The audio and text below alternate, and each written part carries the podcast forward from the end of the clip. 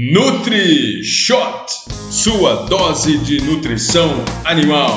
Eu sou o professor Alex Varela. Sejam muito bem-vindos. Sintam-se convidados a investir seu tempo em novos conhecimentos. Vocês vão ouvir coisas incríveis por aqui.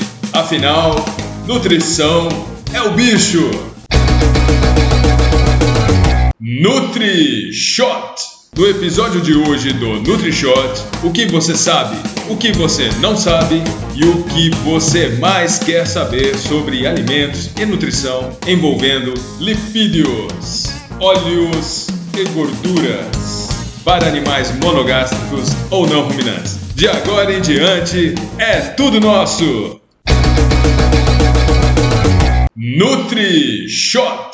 Senhoras e senhores, inicialmente, vamos lembrar que os lipídios são biomoléculas hidrofóbicas. Os lipídios simples, onde estão os ácidos graxos, normalmente estão ligados ao glicerol, formando então triglicerídeos ou triacilgliceróis. Mas nós temos também os lipídios complexos, triglicerídeos ou triacilgliceróis ligados com outras moléculas que podem ter ou não natureza hidrofóbica. E ainda temos os esteróides, temos as vitaminas, compostos bioativos alimentares, entre vários outros. Se nós olharmos para o metabolismo, os triacilgliceróis fornecendo energia, oxidação dos ácidos graxos e também a oxidação do glicerol. Temos funções relacionadas a membranas celulares, permeabilidade de membranas, estruturação de membranas relacionadas com sinalizadores na questão hormonal, na questão imunológica, na proliferação e diferenciação celular e também funções relacionadas com os antioxidantes na manutenção da integridade da célula e do metabolismo, além de funções como isolamento elétrico e mecânico, isolamento corporal e também as funções termogênicas. Pois bem, é importante a gente ter uma noção sobre análise quantitativa e qualitativa dos principais lipídios alimentares ou de importância nutricional. E o extrato etéreo é uma técnica analítica que se utiliza para fazer a extração de lipídios totais ou de substâncias solúveis em solventes orgânicos, como é o caso do éter de petróleo, o éter etílico ou o hexano em laboratório, né, para a gente poder mensurar a quantidade total de lipídios que estão presentes nas amostras dos alimentos. Por outro lado, tem uma análise qualitativa onde a gente consegue especificidade molecular, determinar as moléculas ou substâncias de maneira individualizada. Então, isso é feito através de cromatografia gasosa ou cromatografia líquida de alta performance, conhecida como HPLC, para a gente poder conhecer quais são as substâncias lipídicas que estão presentes nos alimentos e nos suplementos que nós trabalhamos dentro da nutrição. Assim, correlacionando com as propriedades físicas e químicas, nós temos a insolubilidade em água, as interações hidrofóbicas, temos o estado físico próximo de sólido ou próximo de líquido, dependendo do grau de saturação dos ácidos graxos nos triglicerídeos, a temperatura crítica de fusão dependente da extensão do hidrocarboneto e do grau de insaturação dessas moléculas. De origem animal, as gorduras, que são normalmente relacionadas com um estado físico sólido, porque tem uma maior proporção de ácidos graxos saturados nos seus triglicerídeos. Por sua vez, os óleos vegetais têm uma maior proporção de ácidos graxos insaturados na configuração dos seus triglicerídeos totais. Os ácidos graxos que estão esterificados com o glicerol vão formar a estrutura do triglicerídeo. E dependendo da proporção de saturado e insaturado, nós temos essas correlações entre propriedades físico-químicas. Os lipídios simples, que nós chamamos glicerídeos, são os ácidos graxos, os maiores representantes, os mais importantes no contexto alimentar ou nutricional. Nós temos aí classificações com base na estrutura desse hidrocarboneto. Quando a gente olha para o ácido graxo de cadeia curta, saturado, a gente vai lembrar do ácido acético com dois carbonos, propiônico com três carbonos ou butírico com quatro carbonos ácido graxo de cadeia média saturada, por exemplo, ácido capróico com 6 carbonos, caprílico com 8, cáprico com 10, láurico com 12 e o bilístico com 14 carbonos, uma cadeia saturada. Quando nós olhamos para o ácido graxo de cadeia longa saturado, hidrogenado, a gente tem o ácido palmítico com 16, o ácido esteárico com 18, o ácido araquídico com 20 e o ácido lignocélico com 24 carbonos. Quando a gente olha para as insaturações, ou seja, quando começa a aparecer ligações covalentes entre carbonos, a exclusão de íons hidrogênio, nós temos a mudança na configuração espacial e isso já dá um outro destino metabólico para esse ácido graxo. A gente tem uma classificação nutricional que ela é baseada em ômega 3, ômega 6 e ômega 9. Isso vem da contagem da estrutura terminal do hidrocarboneto, contrário à parte de esterificação carboxílica, para saber aonde está a dupla ligação, onde está a, primeira insaturação que aparece na estrutura hidrocarbonada do ácido graxo. Então, se aparece no terceiro carbono, ele é classificado como ômega 3. Se aparece no sexto carbono, é o ômega 6. Se aparece no nono carbono é o ômega 9. Tem variações em torno disso aí. Vamos ficar só nessas três classes para a gente exemplificar melhor a importância nutricional. Então, o ômega 3, nós temos o ácido lauroleico, com 12 carbonos e 1 em saturação, o alfa-linoleico, com 18 carbonos e 3 em saturações, o estearidônico, com 18 carbonos e 4 em saturações, o eicosa pentenoico, EPA, com 20 carbonos e 5 em saturações, e o docosa hexaenoico, com 22 carbonos e 6 em saturações. O ômega 6, a gente tem o linoleico, com 18 carbonos e 2 em saturações, o araquidônico, com 20 carbonos e 4 em saturações, o docosa dienoico, com 22 carbonos e 2 em saturações, e o docosa tetraenoico, com 22 carbonos e 4 em saturações. E para finalizar, a classe ômega 9, miristoleico, com 14 carbonos e 1 em saturação, palmitoleico, com 16 carbonos e 1 em saturação, o oleico, com 18 carbonos e 1 em saturação, e o nervônico, com 24 carbonos e 1 em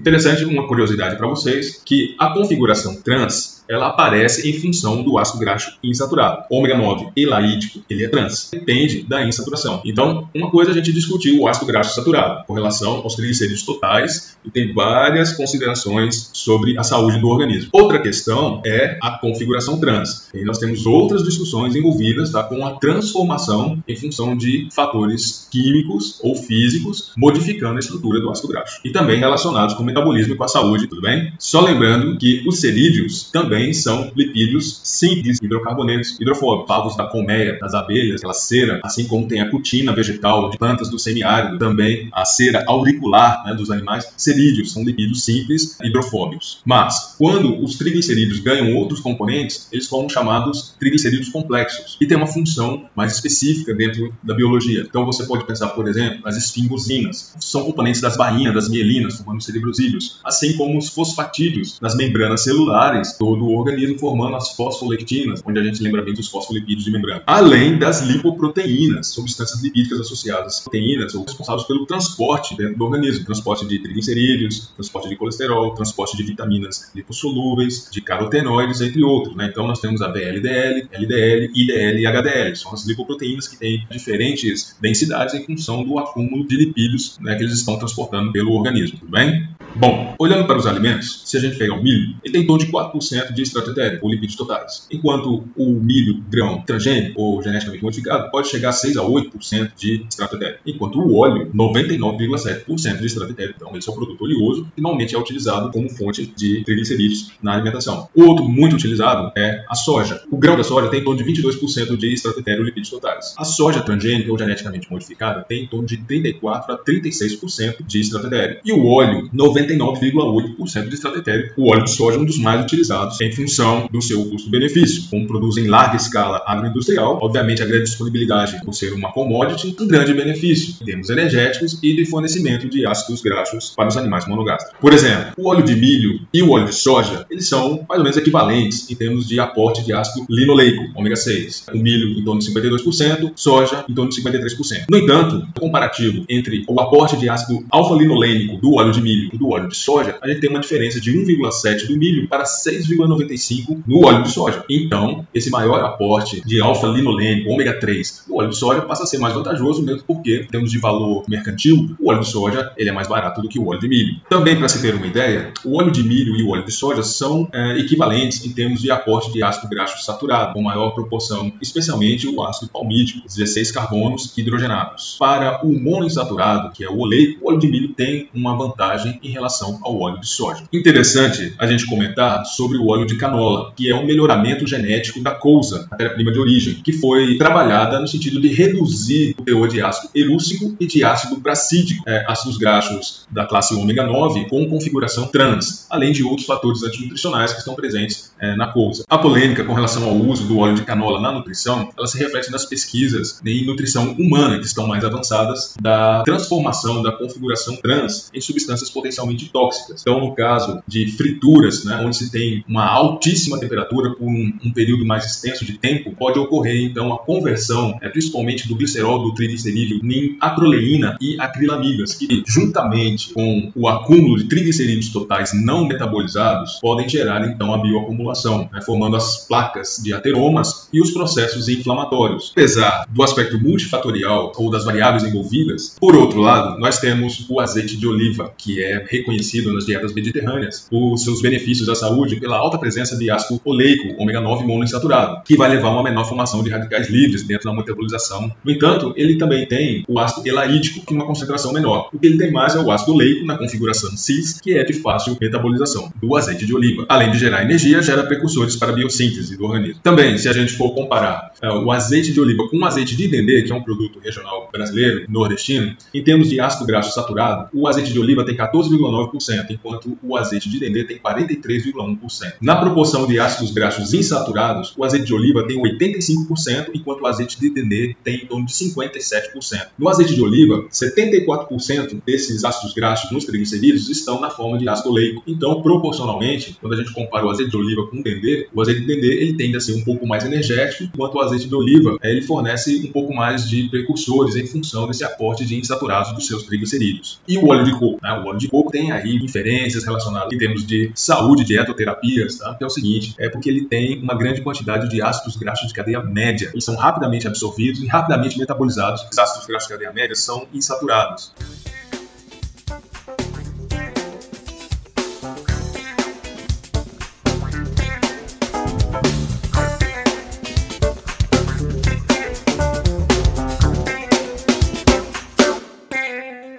Gordura animal, ela passa a ter um reflexo da alimentação dos animais, teor e a qualidade dos lipídios que, eles está, os animais estão consumindo. Por exemplo, a gordura suína, nós temos aí em torno de 99% de lipídios, com 9,6% de ácido linoleico e 1% de ácido linolênico. Quando comparado com gordura de aves, essa mesma proporção de 99% de extrato etéreo, lipídios totais, tem 19,05% de ácido linoleico e 2,2% de ácido linolênico. Por outro lado, quando eu olho a gordura do peixe, nessa faixa de 99% de extrato tem 27% de ômega 6 e 12% de ômega 3, né? linoleico e linolênico, respectivamente. Então fica bem evidente que dependendo da quantidade e da qualidade de lipídios que os animais consomem, se altera o perfil de ácidos graxos dos triglicerídeos, do tecido adiposo ou do organismo como um todo. E isso é bem explorado dentro do contexto ou do interesse zootécnico. No caso dos pescados, especificamente, existe uma diferença entre o animal de exploração selvagem e o animal de cativeiro, sobre as estratégias nutricionais que podem estar envolvidas com a modificação desse perfil de ácidos graxos desses produtos de origem animal. Por exemplo, da farinha de carne com 9 a 12% de extrato etéreo, que é derivado do abatedouro de aves e suínos, e inserida na formulação de rações de cães e gatos. Essa maior proporção de ácido graxo saturado nos triglicerídeos pode levar à rancificação. E quando o produto ele é modificado para ter uma maior proporção de ácido graxo insaturado, essa capacidade de rancificação ou lipoperoxidação ela aumenta bastante. Da farinha de peixe ou farinhas de pescado, da indústria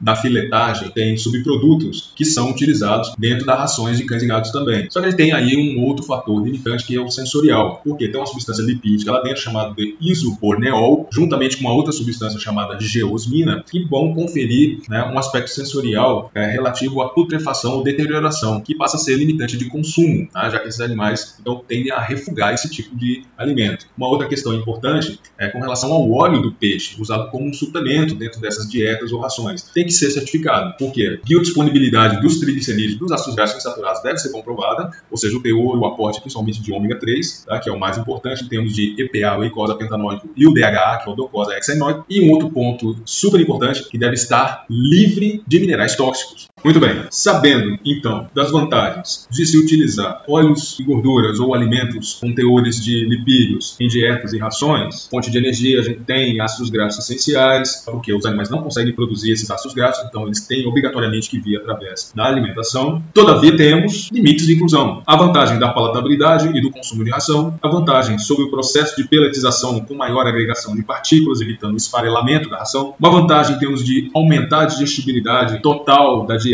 ou da ração por uma maior retenção de nutrientes, uma maior probabilidade de absorção dentro de limites. Então, por isso, o uso deve ser restrito de acordo com a espécie animal, de acordo com a categoria do animal. Fazer uma análise conjuntural de todo o cenário envolvido com as estratégias nutricionais é, com lipídios. De modo geral, as dietas contêm triglicerídeos, contêm colesterol, contêm carotenoides, contêm vitaminas lipossolúveis A, D, E e K, compostos bioativos lipídicos, entre outros.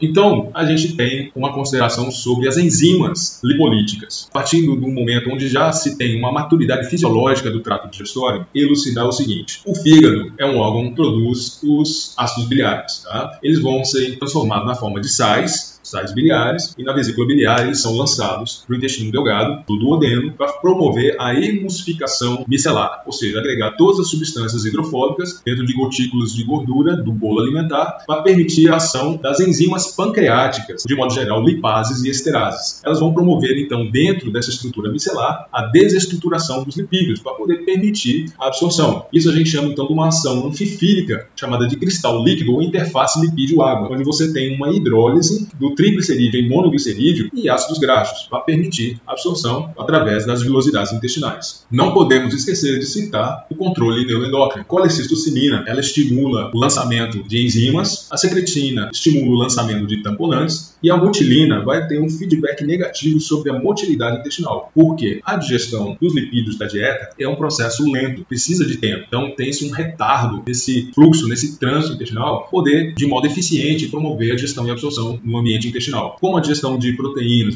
e a absorção de aminoácidos é mais rápida, ela é otimizada nesse processo. Isso pode ser interessante. Por outro lado, ácidos graxos, eles não têm incremento calórico, assim como acontece com carboidratos amiláceos. Isso acaba gerando um conforto maior para os animais. Comum substituir uma parte da fonte de energia do animal de amido por triglicerídeos, em função desse menor incremento calórico no processo de digestão e absorção de uma dupla vantagem envolvida nesse processo, que é melhorar um pouco a digestibilidade em função de uma redução do trânsito intestinal intestinal e uma menor produção de calor, gerando um melhor conforto e bem-estar para os animais, principalmente em regiões de clima quente. Passa a ser muito interessante uma alternativa relacionada com a climatização do ambiente de alojamento e criação desses animais. Bom, voltando ao ambiente intestinal, é, emulsificação e digestão dos lipídios tem uma propriedade importante que é chamada de difusibilidade das micelas no glicocálix das vilosidades intestinais. Isso está relacionado com a permeabilidade nos enterócitos, tá? através de difusão passiva, principalmente por ácidos graxos de cadeia curta e média. Difusão facilitada através de receptores de membrana, principalmente com a proteína ligante do ácido graxo. Ela vai promover uma maior absorção de ácidos graxos insaturados em relação aos saturados, que está relacionado com a essencialidade de alguns ácidos graxos, então um processo de esterificação e reestruturação na forma de quilomicrons dentro já do ambiente celular e se ligando a lipoproteínas transportadoras do tipo A e B. Então, no sentido porta-hepático, ocorre principalmente com aves, e no sentido linfático, principalmente com mamíferos. É muito importante que a gente conheça para poder trabalhar bem, estabelecendo qual seria a melhor proporcionalidade de lipídios dentro da alimentação desses animais, para beneficiá-los, obviamente. Então, reforçando, o que nós temos uma maior participação da difusão facilitada com a proteína carreadora de ácidos graxos, tá? principalmente para ácidos graxos de cadeia longa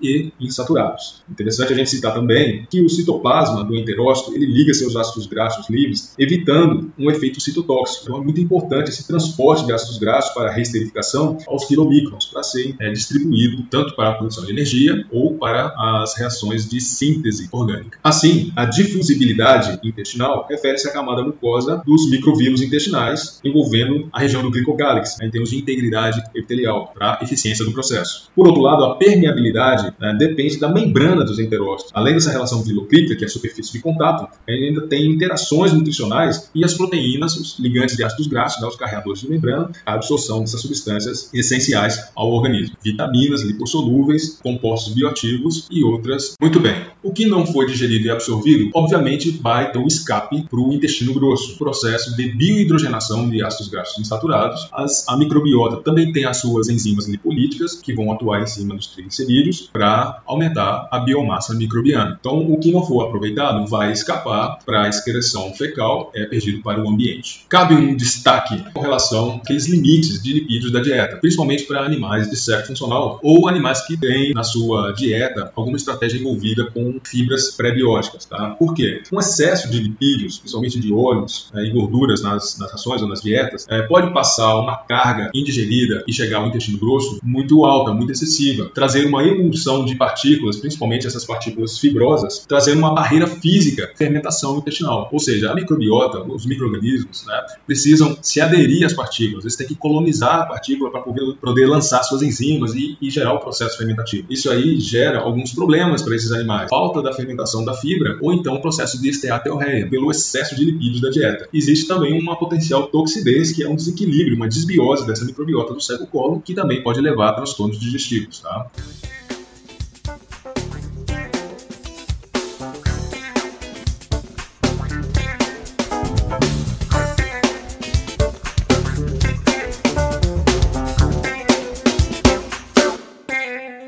Nas recomendações dietéticas, sempre surge aquela pergunta: por que prefere-se usar óleos ao invés de gorduras? Então, primeiro, porque os óleos né, têm maior aporte de ácidos graxos insaturados essenciais, né, estimulam o consumo e você pode modificar a densidade de nutrientes em função né, da ingestão voluntária do alimento. O aspecto da industrialização das rações, que além da palatabilidade você tem a agregação de partículas na pelletização, na extrusão, e tem aquele sinergismo da digestibilidade e na absorbilidade. E aí tem o processo de metabolização na forma de energia e da biossíntese do organismo. Existe um ponto importante a ser considerado, que é o uso de antioxidantes sintéticos. O butilhidroxianisol, o butilhidroxitolueno, o terbutilhidroquinona tá? e o galato de propila são os mais utilizados. Existem restrições com relação a eles, em função efeitos colaterais potencialmente tóxicos tá? de longo prazo, tanto que na nutrição humana eles não são mais utilizados. Por enquanto, na nutrição animal apenas. Com o intuito de evitar alterações nutricionais e sensoriais causadas por rancificação ou lipoperoxidação das dietas e das rações, nível de inclusão, alimentos ou suplementos contendo tri